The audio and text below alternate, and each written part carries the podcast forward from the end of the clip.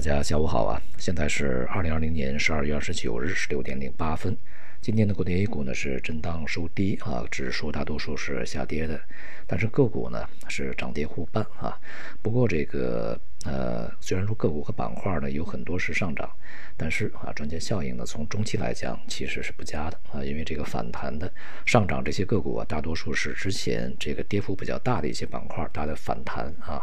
比如说什么武器通讯呐，这个软件呐。半导体呀，这些行业的反弹是比较明显的，呃，但是啊，这段时间呢，一直是被券商研究机构所推荐的，呃，以及明年啊，投资主流这个像深周期啊，汽车这个新能源，在今天呢是跌幅比较大，还就是大幅度的回调。那么也就是说呢，这个整个的市场啊，呃，尤其是这些机构啊，呃，其实呢有一点叶公好龙啊，或者是口啊心口不一吧，啊。那么，并没有那么大的决心啊，持有这些行业个股啊，呃，去做一个跨年行情，持有到明年啊，呃，因为这个盘中的调整还是比较大的。也，那么也就是我们在昨天讲的，其实机构的看法，如果是过于趋同的话，其实过程中是容易出问题的啊。这种问题呢，其实是类似于在大众的投资者之间，呃，也是普遍存在的一种心态。就是相互强化一些观念和相互强化一些行为啊，那么因此呢，不只要对短期、中期这些板块的一些调整呢加以警惕啊，因为这个调整幅度确实比较大啊。那么另外呢，从长期来讲啊，呃，对于整个这些啊三大主流这个板块啊，它的逻辑是否能够讲下去呢？还是呃要进一步的加以注意啊？尤其像这个深周期，那么今天呢，这个有色呀啊，这个煤炭呢。这些都是在盘中跌幅比较大的一些行业板块哈，那么它是因为这个相关的大宗商品在今天呢是全面的下跌，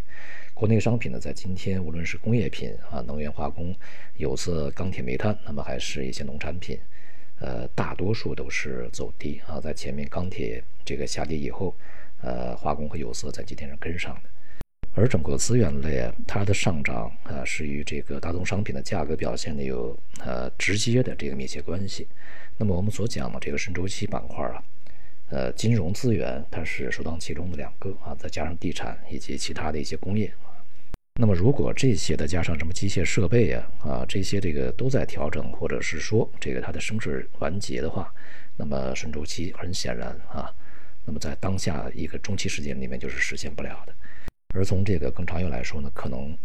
至少要被会要要被推后啊，以季度计的这个时间的这个期限呢来去计算啊。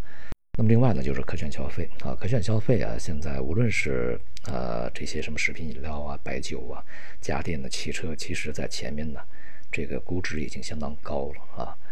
已经是成长了相当长的时间。那么这些板块啊，加上顺周期，也就是这个卖方机构所去。呃，宣称重点推荐的前两位，那么是否能够这个如市场预期啊，这个继续延续它的一个上涨势头呢？这个是值得我们去这个仔细去思考啊，细致的去拿捏的，并且呢，要对自己的这个投资策略呀，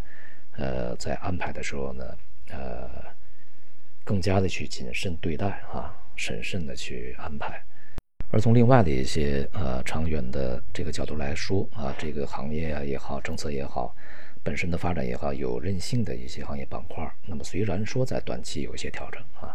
我们所讲的就是这些板块过热，在年底啊、明年年初这段时间有可能先行调整啊。那么即便它是调整，呃，它的这个发展的前景也应该是有的啊，有空间的。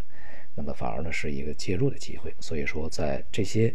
主流的板块里面啊，也要去这个区别对待，也就是也就是呢，去挖掘那个真正的逻辑啊，主线逻辑究竟是什么？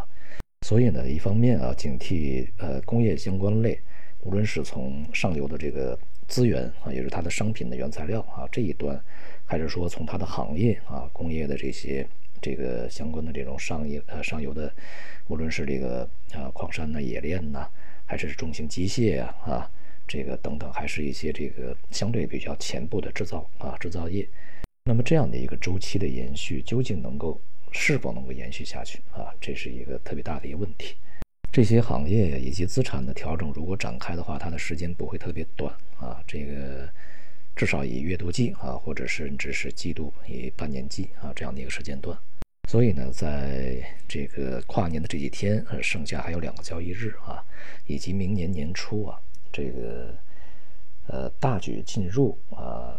这些板块也好啊，热点的这些题材板块，或者是说跟随这个呃一些机构调仓啊，出掉这些热门股，然后进入一些低价股博反弹，意义都不是特别大啊，因为现在这个板弹呃上涨的这些板块里是一些超跌反弹的板块啊，如果你追进去，恐怕又是一个。昙花一现的反弹立刻就结束了，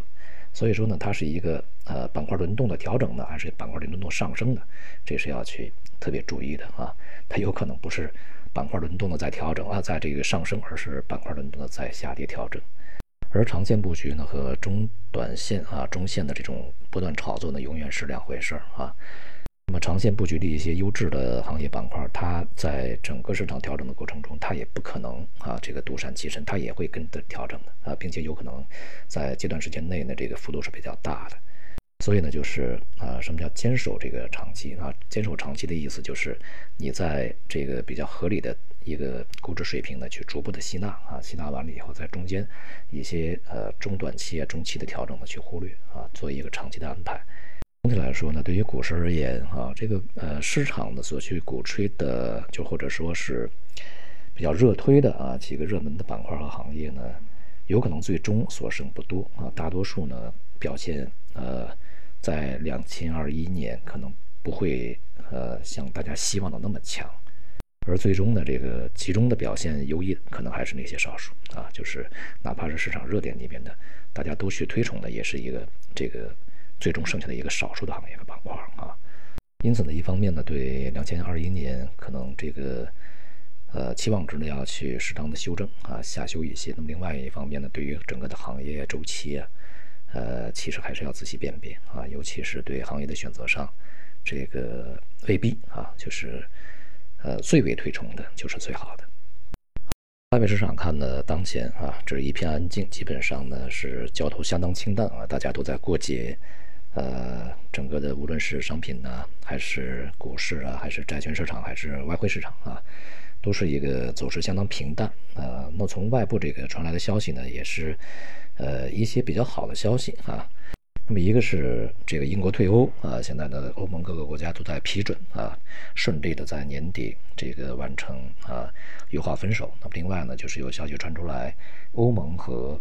中国之间的啊这个投资协定啊，是吧？投资协议在这周啊也会最终的这个达成结果啊，这也是好几年了吧？啊，应该有至少应该有啊五六年、六年、六年、七年的这个时间段了啊，很长时间了。那么这也应该也是一个这个我们国家啊与外部啊这个经济交往的一个非常呃可能可以说是有利的一个进步啊。那么当然呢，我们国内的市场也会对欧盟这个大大的打开。那么同时呢，像美国啊，这这段时间吧，相关的一些呃法案呢也都签署了啊，像这个新冠疫情救助法案里面财政支出，这里面呢，这个特朗普还是希望要有两千啊美元的这个支票啊发给个人和家庭。那么现在众议院呢是同意了啊，但是啊，这个恐怕最终呢也形成不了啊，因为参议院是不同意的。所以呢，也就是众议院也去显示啊，他们对于普通民众的一个呃关切啊。当然，这也是众议院呢，就是民主党人一直去所倡导和推行的啊。这个特朗普为什么和这个众议院民主党走到一块儿去呢？当然也是为了自己的一些政治资本啊，其实去这个树立一个形象，为自己以后的路子去做铺垫的啊。那么很显然，这个特朗普啊，现在反而是站在这个。民主党一边和自己的共和党，呃，再去对抗了啊。